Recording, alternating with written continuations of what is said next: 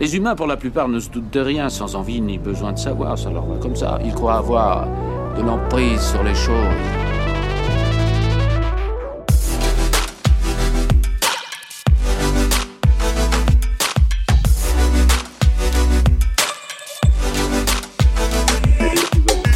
Bonjour à tous et bienvenue sur Hey Alexia, le podcast de l'agence Les Enchanteurs qui décrypte l'actualité numérique en moins de 3 minutes. Hey Alexia, le numérique est-il vraiment écologique? Est-ce que ça préserve notre planète? L'utilisation massive d'Internet engendre plusieurs évolutions dans notre mode de vie, dont certaines sont négatives pour le climat. Beaucoup d'énergie est consommée pour faire tourner ordinateurs et serveurs qui, pour satisfaire notre demande, sont toujours plus performants. Chaque email émet indirectement 20 grammes de CO2 et on monte à 7 tonnes de CO2 par jour pour des recherches sur Google. L'alimentation de votre ordinateur portable pendant un an équivaut d'ailleurs à un Paris-Londres en avion.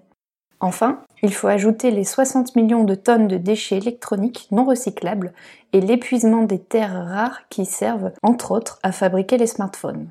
Tout ceci est ce qu'on appelle la pollution numérique et 73% des Français ne savent pas vraiment ce que c'est.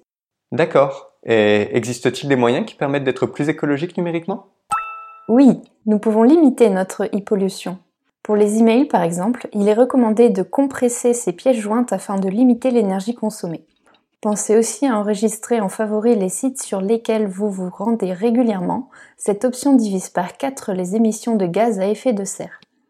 Enfin, la conception et le développement de plateformes web peuvent se fixer comme objectif de réduire les temps de chargement et donc la consommation d'énergie. Plus radical, l'utilisation de couleurs sombres ou le développement de sites sans images allège encore la facture énergétique. Je vois. Qu'est-ce que le numérique peut apporter à l'écologie? Tout n'est pas mauvais dans le numérique, bien au contraire. La logique open source popularisée par le numérique permet à tous de participer, les meilleures idées ne viennent pas toujours des experts, chacun peut y participer partout dans le monde. Plusieurs grandes avancées sont issues du numérique, les smart cities et la domotique permettent aujourd'hui une gestion fine de l'énergie, la voiture autonome incarne le futur de la mobilité, et des milliards d'octets de données peuvent nous faire regarder des trous noirs.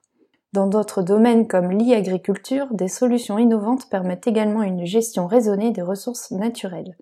Le numérique a des effets tout autant avantageux que néfastes sur l'environnement. À nous de créer des solutions positives qui modifieront nos habitudes afin de faire pencher la balance du bon côté.